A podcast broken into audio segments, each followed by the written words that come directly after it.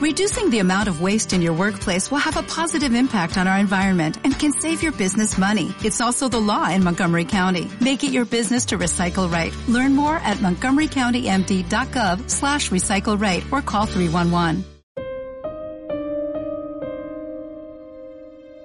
Mientras unos pocos lograban sobrevivir deformados por el suplicio, la mayoría caía rendida y era arrastrada por la soledad y la pena. Se convertía en una masa gris y atormentada que inconscientemente lo destruía todo. Tal vez la pandemia solo había concretizado esta verdad implícita.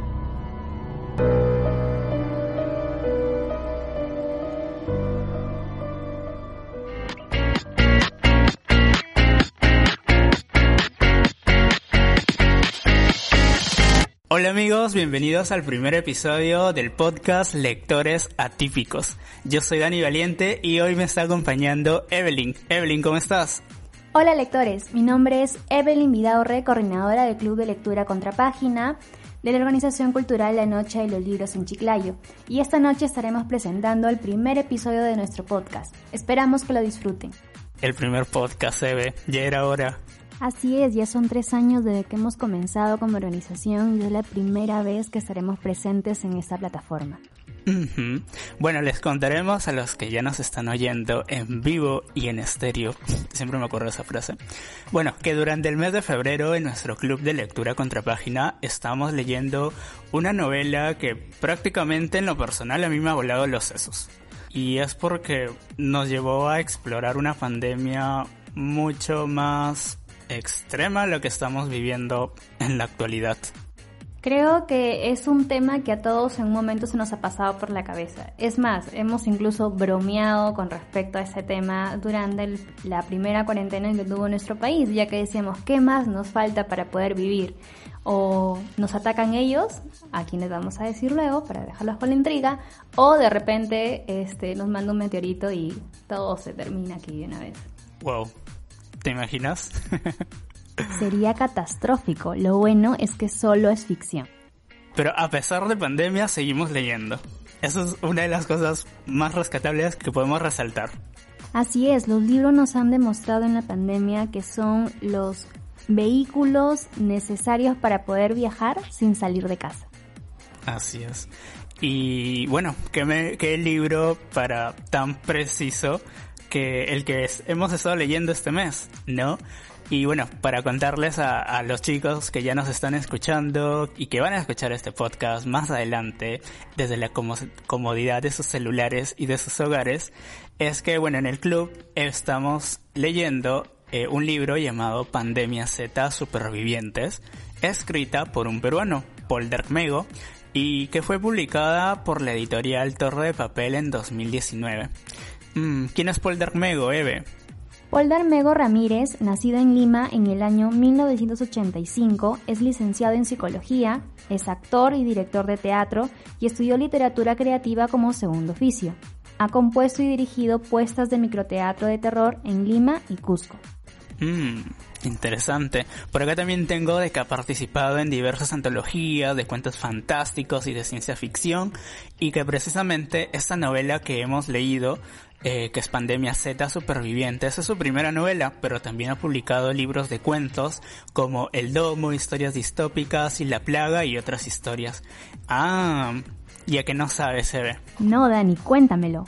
Esta primera novela, Supervivientes, es el primer libro de toda una saga de cinco libros y se espera que para ese 2021 se publique la segunda parte llamada Cuarentena. Qué bueno saber esa noticia, porque de hecho ese final da de todas maneras para una segunda parte. En serio, a todos los que lo van a leer y cuando lleguen a esa parte van a poder entenderme, porque se van a quedar, wow, ¿qué pasó aquí? Y qué bueno que se venga una segunda parte con ese título tan claro que justamente es lo que algunos departamentos de nuestro país se encuentran viviendo en estos momentos, que es la cuarentena. Sí, bueno, tú ahorita mientras estamos grabando este podcast, tú estás en cuarentena, por aquí estamos eh, no en cuarentena, pero sí estamos como que, eh, bueno, no una cuarentena eh, estricta, no que lo haya decretado el gobierno, pero sí creo que cada uno está tratando de cumplir una cuarentena ya más opcional o ya depende de cada uno. Exactamente. Así que este libro está totalmente recomendado para todas aquellas personas que gustan de las historias distópicas, que les gusta leer libros de ficción en los que se comenten algunas maneras en cómo va a acabar el mundo. Pero lo mejor de todo es que este libro es peruano y de una editorial independiente. Y mm, ¿de qué trata Supervivientes, este primer libro de Pandemia Z? El primer libro de la saga Pandemia Z nos narra la historia de varios personajes que se quedaron atrapados en diferentes distritos de Lima, luego que un virus se propagara a nivel mundial, ocasionando que los muertos regresaran a la vida como reanimados. La novela inicia con un episodio bastante crudo y es que tenemos a este personaje llamado Elsa, que es una abogada de 33 años, que justo en el día 28 de la pandemia ella está a punto de lanzarse del balcón, o bueno, creo que era una terraza, ¿no? En, la notaría en donde ella trabajaba y en donde quedó atrapada. Y quería lanzarse porque veía en el suicidio como una manera de escape y de salvación de todos los maltratos que venía recibiendo por sus captores, pero ella a las finales no logra su objetivo. Tenemos también que en otro distrito de la ciudad, dos extenientes de la Marina, Nilsson y Renzo, que eh, podemos también mencionar que, por ejemplo, eran pareja, ¿no? Eso también fue como que algo que a mí me dejó pensando porque incluir una pareja gay que eran extenientes de la Marina es como que algo difícil de encontrar en una novela, y al menos en una novela peruana. Así es, es un tema que muy poco se trata dentro de la literatura peruana y en el caso de que se haga lo hacen de una manera muy diferente a la que nos está presentando el autor en este libro. Sin embargo, por una parte puede ser un cliché, pero es totalmente lo contrario. La historia que ellos representan puede incluso ser representada por una pareja heterosexual. Sin embargo, es muy interesante la forma en la que el autor lo incluye dentro de la historia. Aunque la relación de estos dos bueno, no podemos spoilear, pero no va para, para tanto que digamos. Así es, no tiene ese toque romántico que quizás podrían tener en otros libros las parejas homosexuales, sino que este más se ve una relación, a mi parecer, totalmente de conveniencia, empujada en parte por la soledad que sentía uno en este caso Renzo hacia Nilsson, ya que estamos hablando de una pandemia en que la situación es totalmente catastrófica. No es solamente un virus que aparece y que empieza la gente a convertirse en zombie, sino que es un virus que te puede matar por el simple hecho de que haces un pequeño ruido, que te asomas a ver un poquito por la ventana o que de repente hasta por tu olor, si estamos hablando de eso era una situación bastante complicada porque no podías asomarte, eh, no podías hacer ruido, eh, porque si te olían, o, si te, o si te escuchaban los reanimados o los zombies, eh, podían venir, como se dice aquí en Perú, en mancha, y, y, iban y trataban de atacarte en conjunto para, para comerte. Lo que imperaba en ellos era el miedo. Y justamente hablando del miedo, el personaje que lo encarna definitivamente y totalmente es Álvaro, el ingeniero civil que durante esta época de pandemia vive sumergido en la depresión, en el miedo constante, encerrado dentro del edificio de su departamento, sin la más ganas de poder salir, viviendo ahí entre la pudredumbre de sus propios desechos, aún sabiendo de que le falta poquísimo para poder acabar las últimas reservas, se enfrasca en eso, en esa situación. Y creo que es el personaje que representaría a alguna de las personas que al ver una pandemia de este tipo se podrían sumergir dentro de ese miedo y esa depresión. Definitivamente, Álvaro para mí, no sé, me llegó así a lo profundo, porque sentía ese dolor, eh, esa impotencia, esa culpa, ¿no? Que, que él guardaba al no haber ayudado a su esposa y a su hija cuando fueron devorados, devoradas por, por los reanimados, ¿no? Y él se mete en toda una depresión única, ¿no? Que también, eh, al igual que Elsa, eh, más adelante en la novela, él también busca suicidarse.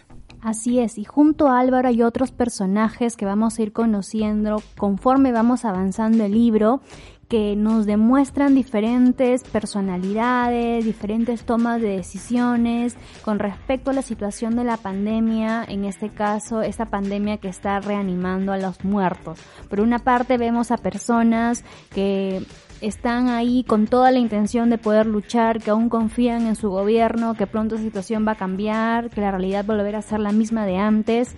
Y por otro lado tenemos a personas que aún se resisten a creer que esto es posible, que no le, que saben de que ya están así a poquito de que se les terminen los víveres de primera necesidad y que se verán en la obligación de salir aún así se resisten a esa posible idea, creen que en cualquier momento la solución les va a llegar de una u otra manera. Entonces lo interesante que resalta el libro es que nos presenta a diferentes personajes con diferentes personalidades que toman diferentes decisiones y enfrentan de una manera diferente, sí, estoy redundando la palabra, pero es que es precisa, de, que enfrentan de manera diferente esta realidad que todo un país no solamente un país, sino que todo el mundo está atravesando, que es un virus que convierte a las personas en zombies.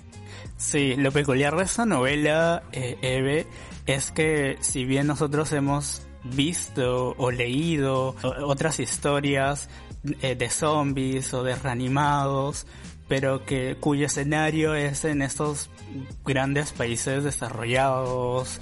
Eh, lo peculiar de esa novela es que se desarrolla en nuestro país, en un escenario mucho más conocido para nosotros, ¿no? Entonces ahí nos pone ya en esa situación de ok, si eso sucede en países como Estados Unidos o como algún país de Europa, eh, eso también puede pasar aquí en nuestro país. Y eso es lo que nos refleja la novela. Pero que también siento que va más allá de solamente mostrar cómo es que se desarrolla eh, este tema de los zombies, zombies que, quieren comerse a, a las personas que están vivas y etc. Sino que también nos pone en el otro lado ¿no? Nos pone también en, cómo es que cada uno de esos personajes eh, sobreviven, qué es lo que pasan, ¿no? En, en, su día a día, pero también nos pone en el otro papel de los reanimados, ¿no? También qué es lo que siente un reanimado. Exactamente, incluso hay otra parte que también toca la novela que la hace mucho más interesante, que es el hecho ya que está ambientada en nuestro país, es que describe perfectamente calles de Lima, como por ejemplo Fosset, La Marina, La Punta, El Callao, que hacen que te sientas totalmente identificado con ello, que te hacen pensar que este tipo de pandemia podría ser posible. En cierto momento recuerdo perfectamente que he caminado por ahí o ido en carro y cuando he vuelto a leer la novela, de verdad pienso, ¿y qué pasaría si hubiera una pandemia en nuestro país? ¿No? ¿Se nombrarían las mismas calles? ¿Cómo reaccionaríamos nosotros? Y eso también es otro, como ya mencionaste tú y yo también lo he vuelto a mencionar, el libro nos describe diferentes personajes que tienen una manera de actuar distinta, una manera de enfrentar distinta esta situación tan catastrófica. Unos por una parte, como es el caso de Elsa y de Álvaro, que ya no encuentran solución alguna en la vida, creen que la única liberación que pueden obtener al final es el suicidio, la muerte misma, otros por otra parte que están dispuestos a seguir luchando, que confían en el gobierno pronto va a actuar, que esta pandemia se va a acabar, que quizás en otros países esta pandemia ya acabó y que pronto la, la ansiada solución definitiva para esta situación real va a cambiar. Pero si en el caso se diera una situación así real, que esa pandemia se, se dejara de ser ficción y pasara a nuestra realidad, Dani, dime tú, ¿con qué personaje te identificarías? ¿Qué personaje crees tú que representaría totalmente tu actuar y tu manera de enfrentar una pandemia de zombies? ¡Wow! Mm, no lo había pensado, la verdad, Evelyn, me la pusiste difícil. Sí, te la he puesto totalmente difícil, pero indistintamente del sexo del personaje, me gustaría que eligieras tú uno que crees que te puede representar a ti en la manera de enfrentar la pandemia, en las decisiones que toma, en la forma en cómo actúa, en cómo se va desarrollando su personaje dentro del libro. En cierta medida yo creo que con Renzo, por la parte final en cómo se desarrolla ya la novela, en donde decide apoyar a, Elsa y decide apoyar a, Pamela, que es un personaje que vemos más adelante eh, y que es importante dentro de este contexto de la novela, no eh, Pamela. creo que me identificaría más con, con lo que hizo él, no el hecho que tenía ese lado más humano. En mi caso, yo creo que el personaje que mejor me podría identificar con las reacciones y con las decisiones que termina tomando es Elsa, porque eh, representa a un personaje a una mujer fuerte, que tiene un instinto de supervivencia totalmente desarrollado, que si bien en cierta medida al inicio eh, del libro nos muestra como una mujer quizás con, con, una intención derrotada, ya que en las primeras líneas del libro la vemos a ella con una clara intención de suicidarse porque cree que es la única manera de poder salir de esa situación, conforme vamos leyendo, vamos descubriendo qué fue lo que le empujó a esa situación y en cierta medida puede ser entendible, ya que en los primeros capítulos nos relatan por qué es que ella está secuestrada, quiénes fueron los que la secuestraron y cuáles fueron todas esas atrocidades que a ella le hicieron que, que de todas maneras le hicieron pensar en un suicidio. Sin embargo, conforme va avanzando la novela, es el personaje que va más desarrollándose, que va avanzando, que va creciendo, pero que su instinto de supervivencia se mantiene desde el inicio, ya que si aún para sobrevivir tenía que cambiar de bando, en ese caso pasar desde los reanimados a los supervivientes o viceversa, lo hacía, porque lo único que primaba en ella era sobrevivir a toda costa, lo que tenía que hacer ella lo hacía, pero el instinto lo mantenía ahí, así que para mí ella sería el personaje con el que yo más me identifico en la novela. Algo que rescato bastante de Elsa es esa versatilidad para poder enfrentarse a las diversas situaciones que, que, se, que se le presentan. No, quizás con algunas cosas que creo que cada uno puede cuestionar. Por ejemplo, yo cuestiono cómo es que empieza la novela, ¿no? Viéndola ahí derrotada, queriendo suicidarse. Pero es porque ella sentía, no sentía que esa era la forma en la que podía salvarse. Pero al, al, a, la parte ya final de la novela, ya conocemos mucho más de, de su personalidad, ¿no? Y es una personalidad bastante aguerrida, bastante perseverante y bastante enfocada. ¿No? Enfocada en el hecho de querer sobrevivir, ese instinto que, que, creo que cada uno de los personajes tenía dentro de la novela, se ve mucho más reflejado en Elsa, ¿no? Ese hecho de querer sobrevivir. Ella buscó en todo momento seguir viva, porque para los que vayan a leer la novela, eh, cuando uno muere, se convierte en un reanimado. No, lo que pasa es que ese virus ya todos lo tenían, estaba en el aire. Exactamente, el virus estaba en el aire al igual que el COVID. Sí, ahí hay otra, otra referencia, otra similitud con respecto al COVID. Hay mucha similitud, ya este, cambiando un poquito el tema, hay mucha similitud con este extraño virus que vuelve a las personas zombies con, con la pandemia que estamos viviendo ahora. Por una parte está el hecho que acabas de mencionar, que estaba en el aire, por otra parte está que se volvió una pandemia, no saben cómo se inició, prácticamente. También están involucradas aquí muchas autoridades y el personaje que digamos está ahí omnipresente a lo largo de toda la historia es el Estado, como también autoridades referidas al sector salud. No nombran directamente aquí a la OMS, pero sí hacen una referencia a través de una división externa extranjera que es la que, digamos, toma cartas en el asunto con respecto a esta pandemia. Y vemos muchas similitudes con lo que se está viviendo. Por una parte, en la que los gobiernos no sabían qué acciones tomar, cuando hablamos, cuando se empezó la pandemia fue lo mismo, no sabían qué hacer, todavía se estaba, era algo extraño, entonces no conocíamos los síntomas, no conocíamos de qué forma se propagaba, eh, no había ni pensar en una vacuna en ese momento y lo mismo pasa casi similar en el libro. Por una parte nos decían, no son zombies, son humanos que de repente se han enfermado, ¿no? Entonces no podemos este, matarlos, debe haber una forma en la que podemos sanarlos o recuperarlos. Pero luego se, se va estudiando, van pasando el tiempo, se van dando cuenta que los casos van aumentando, la situación se va empeorando y terminan tomando una decisión drástica. Bueno, en el caso nuestro, si bien ya hay una decisión diferente, que se está tratando de poder este, sobrellevar esta enfermedad a través y tratando de salvar las posibles la vida de otras personas a través de una vacuna, ¿no? Pero hay muchas decisiones que tienen demasiada similitud y tocando ya ese tema, quisiera preguntarte, Dani, ¿qué opinas tú de las decisiones que tomó el gobierno? Porque aquí habla mucho de él, como te digo, es el personaje omnipresente a lo largo de todo el libro. ¿Qué opinión tiene para ti sus decisiones? Bueno, el gobierno lo primero que hizo fue el hecho de, de cerrar no las fronteras o poner un cordón de cuarentena dentro de la ciudad de Lima. Eh, creo que eso un poquito para poder eh, que, el, que el virus no se propagara más allá, cosa que no se podía porque, como decía en la novela, ese virus está en el aire, como el COVID, de cierta forma, ¿no? Y lo otro, el hecho de... Me, me gustó la idea eh, o el hecho de que buscaran salvar a las personas que se habían quedado atrapadas dentro de ese cordón, no que tenían que llegar hasta un lugar en el distrito de La Punta, si mal no recuerdo, y que ahí los iban a rescatar. En la escuela naval. ahí mismo. Y en que la escuela ahí, naval de La en Punta. en la escuela naval de La Punta, y que ahí los iban a rescatar. Eh, ahora, lo que sí me, me, me dejó pensando, y disculpa que me vaya un poquito más allá de lo que me preguntabas, y antes que se me vaya, en realidad, lo que voy, lo que quiero decir es que nunca llegamos a saber del todo cómo es que esa transmisión del gobierno seguía reproduciéndose.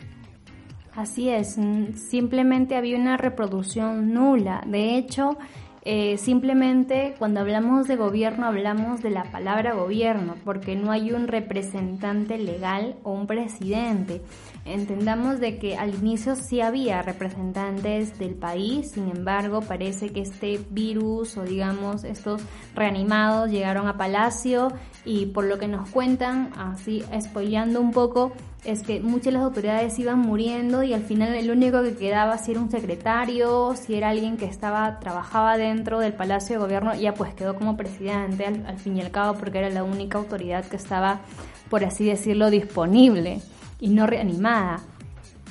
Entonces vimos cómo va cambiando, pero al tema que yo iba aquí y es que sí hubieron, digamos, intenciones en cierto momento por parte del gobierno de poder frenar el avance de este virus.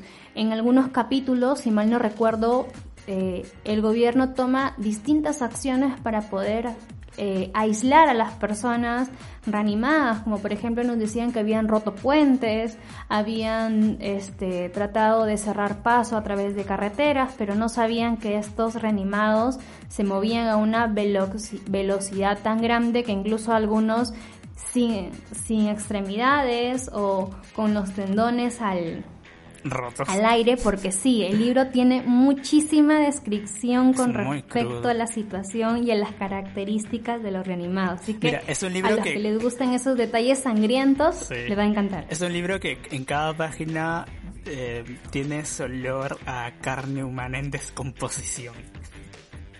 A mí me deja esa sensación cuando lo he leído. Mejor frase no pudiste elegir, totalmente. Este tiene una eh, digamos, una manera muy cruda de contar las situaciones, no solamente por el hecho de que cómo nos describe a los reanimados, sino también por el hecho en algunos casos cómo incluso describe algunas escenas de tortura, algunas escenas totalmente eh, fuertes de las chicas, por ejemplo, Uy, que estaban secuestradas en la notaría, de la venganza de Miriam también, la Uf. forma en cómo lo describe también es muy detallada.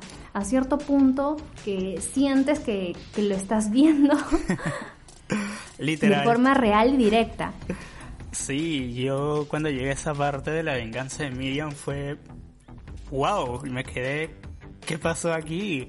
Eh, eh, por una parte me sentí un poco satisfecho porque lo que les habían hecho eh, a las chicas era totalmente inhumano.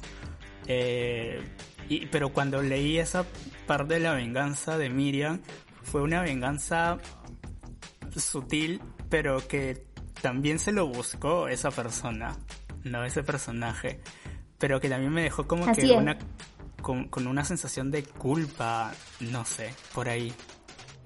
Bueno, eh, para los que no saben quién es Miriam, Miriam es una de las, de las chicas que junto con Elsa, el personaje que ya nombramos anteriormente, permanecía secuestrada en la notaría. De hecho, Miriam era una enfermera que había, hecho, había ido a la notaría a hacer un trámite y sin embargo eh, se vieron abrumados por la cantidad de reanimados que estaban fuera.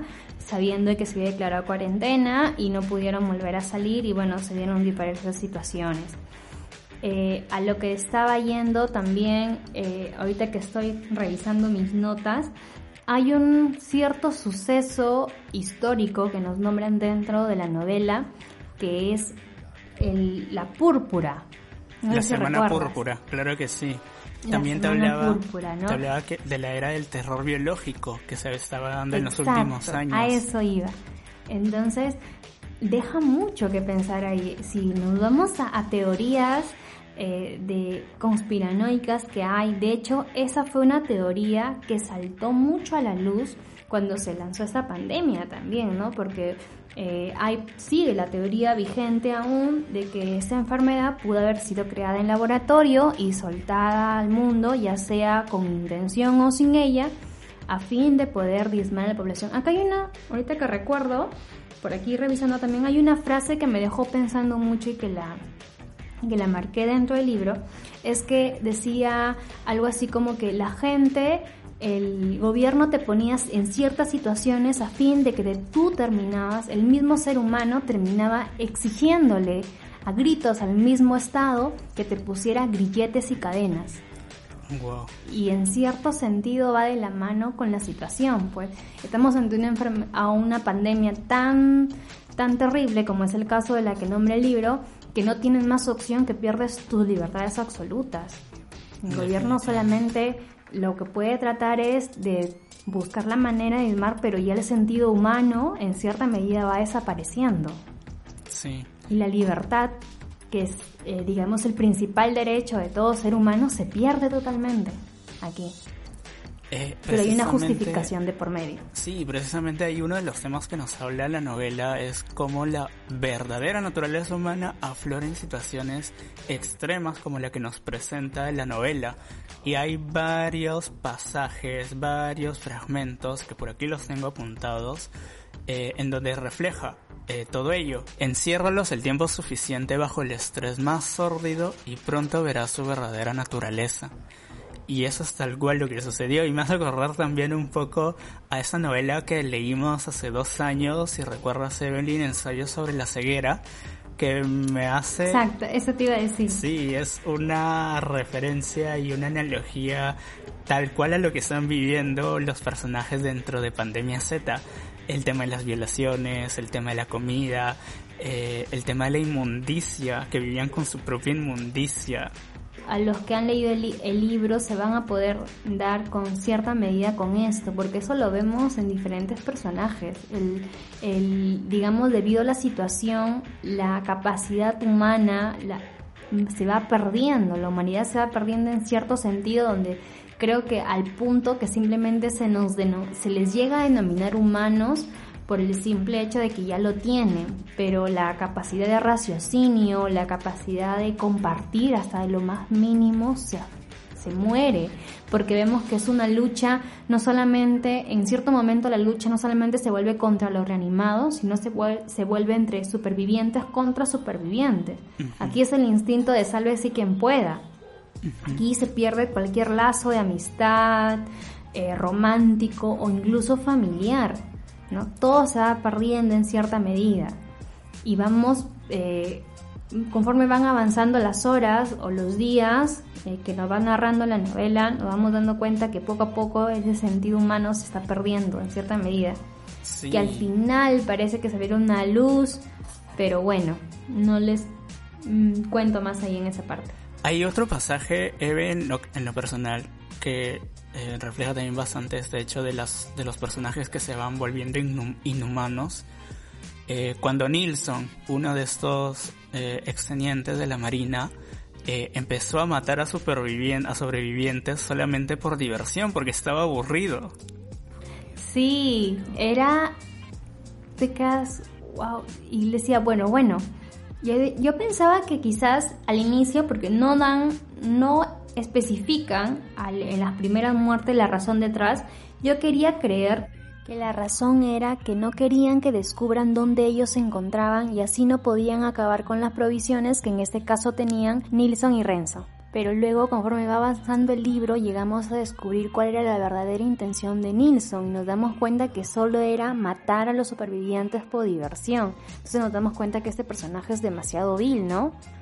Es totalmente difícil de aceptar, pero hay dos puntos aquí que destacar. Por una parte es totalmente inaceptable lo que hacía Nilsson, pero por otra parte está Renzo, quien de una manera u otra sabía perfectamente lo que hacía su compañero, su amante, pero se negaba a aceptarlo, no creía que esto era verdad y de una manera u otra eso lo volvía un cómplice total de todos esos asesinatos que se cometían. Y quizás esta culpa o esa aceptación de la verdad lo lleva a él a cambiar ya casi al final de la, de la novela, porque vemos que experimenta un cambio radical totalmente con respecto a su manera de ser, a su personalidad. Casi al final de la novela vemos una reivindicación de su manera de ser y de su manera de actuar.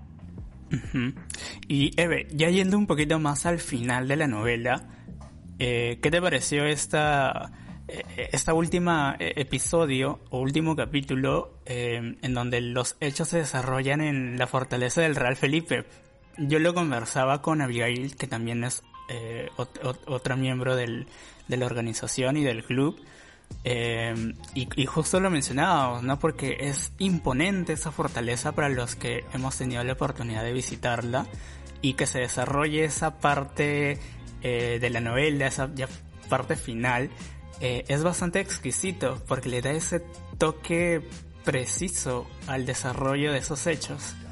Es verdad, el hecho de que el autor utilizara un sitio o un monumento arqueológico importante para nuestro país para poder describir justamente y utilizarlo como un escenario casi para la parte final del libro hace que sea muy interesante. En la realidad ese monumento histórico refleja como un sitio de esperanza que en cierto momento marcó totalmente una importancia vital dentro de la independencia de nuestro país y es también que marca un hito importante dentro de la historia que se desarrolla dentro del libro ya que pasa a formar como un espacio de esperanza en este caso donde un grupo de refugiados, no voy a dar nombres para no terminar de spoilear, un grupo de refugiados se encuentra con el fin de poder hacer frente a los zombies que ya casi habían invadido por completo el Lima, en, en especial la ciudad del Callao donde está centrándote ya cerca al final.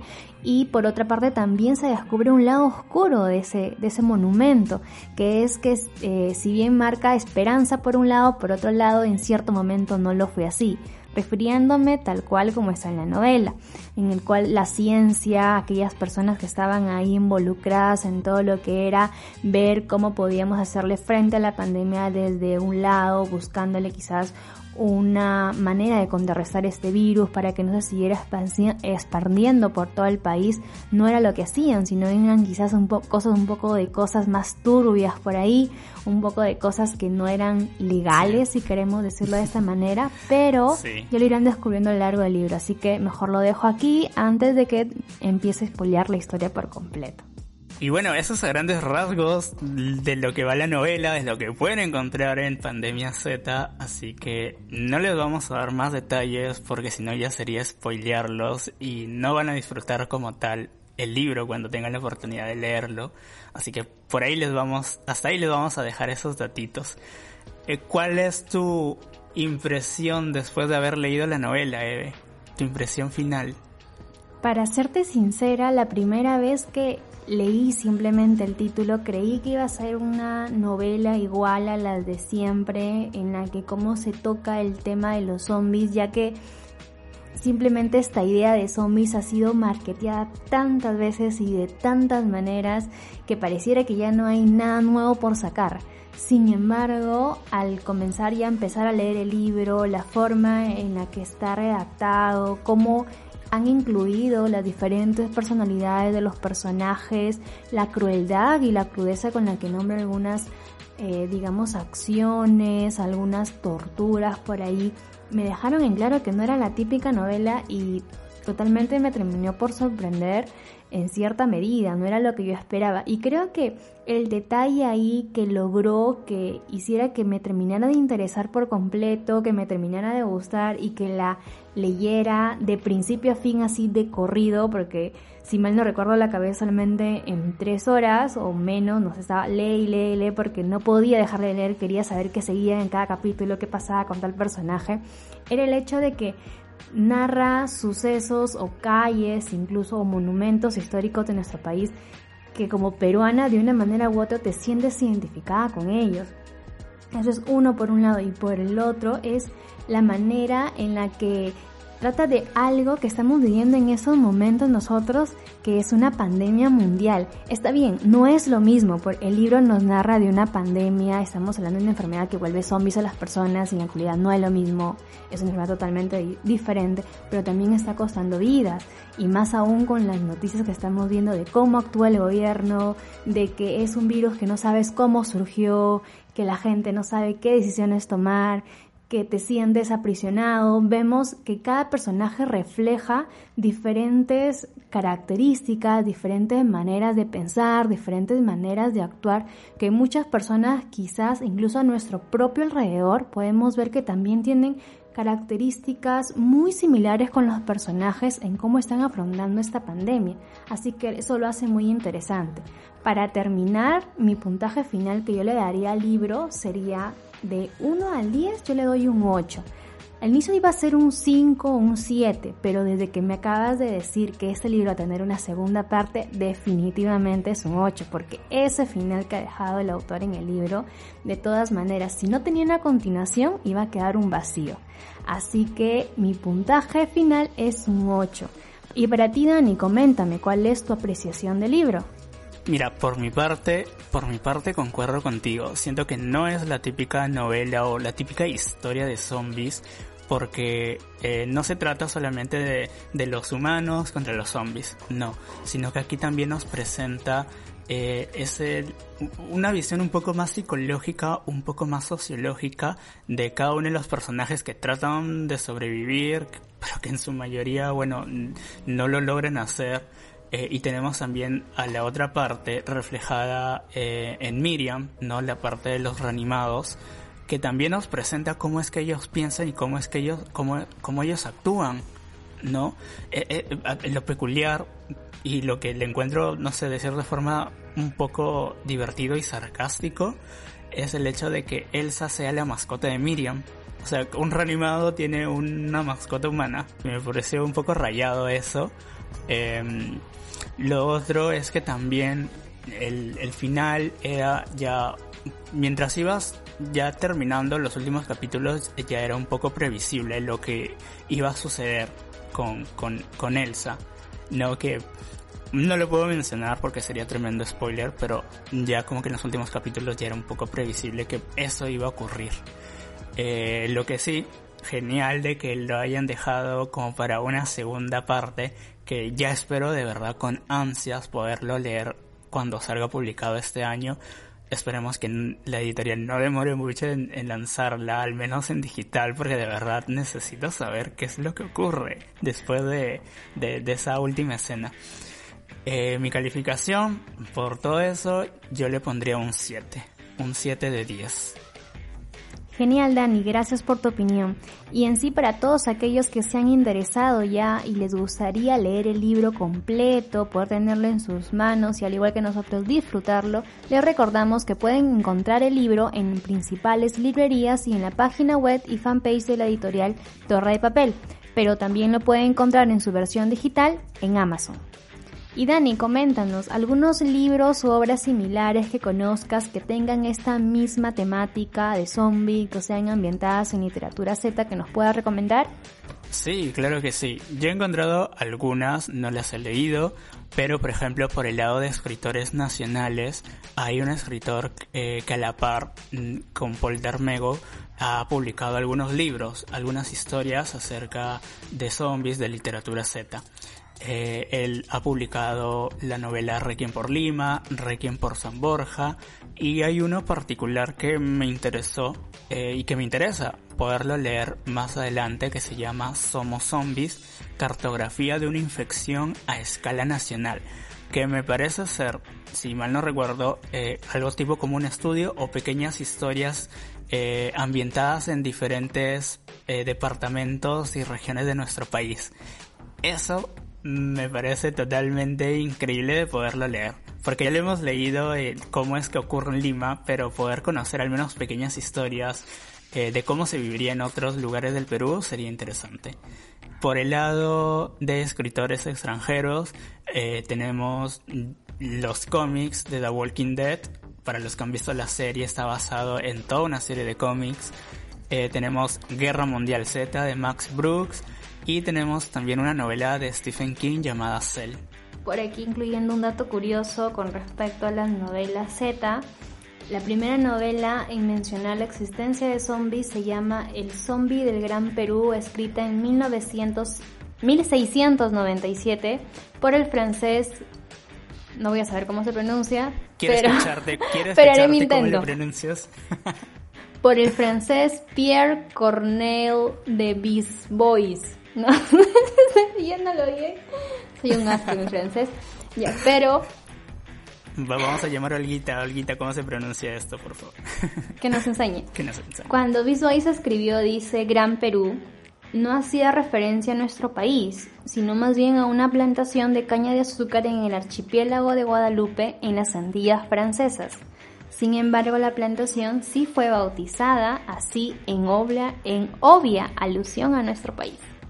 Entonces ahí a los amantes de ese género, por ahí tienen un dato curioso que les va a interesar muy bien.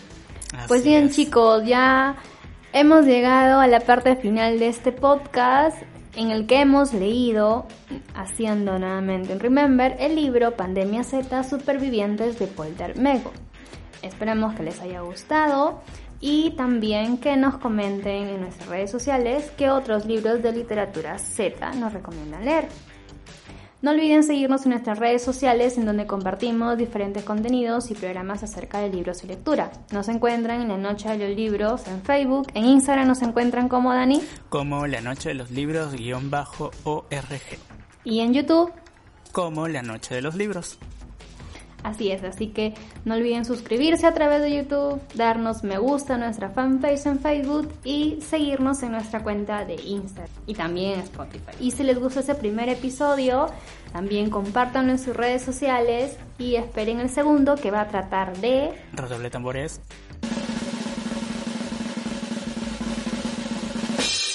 La entrevista con el autor.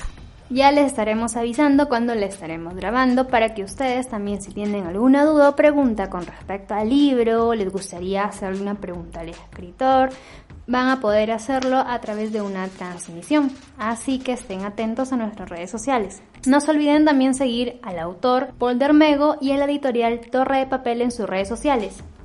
Y a nosotros también, quienes estamos aquí en estos momentos contándoles nuestras experiencias lectoras, también nos pueden seguir en estos perfiles en Instagram. A mí me encuentran como arroba no punto más chica perfecta y Dani. A mí me encuentran como DanGap20 en Instagram. Queremos también agradecer al Ministerio de Cultura por el auspicio y el apoyo que gracias a los concursos de estímulos económicos para la cultura que organizan anualmente es que podemos desarrollar este podcast como parte de todo un proyecto integral. Ya se vienen próximamente eh, nuevos concursos para este año, así que para los que estén interesados también en poder desarrollar un proyecto cultural, no solamente en el tema de libros y lecturas, sino también en el tema audiovisual, en el tema de, artes eh, escénicas, eh, estén atentos a las publicaciones del Ministerio de Cultura que dentro de muy poco van a lanzarse nuevos concursos.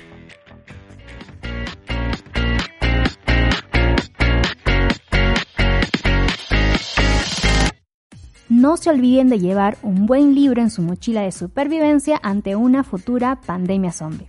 Esto fue Lectores Atípicos, el podcast. Nos vemos en un siguiente episodio.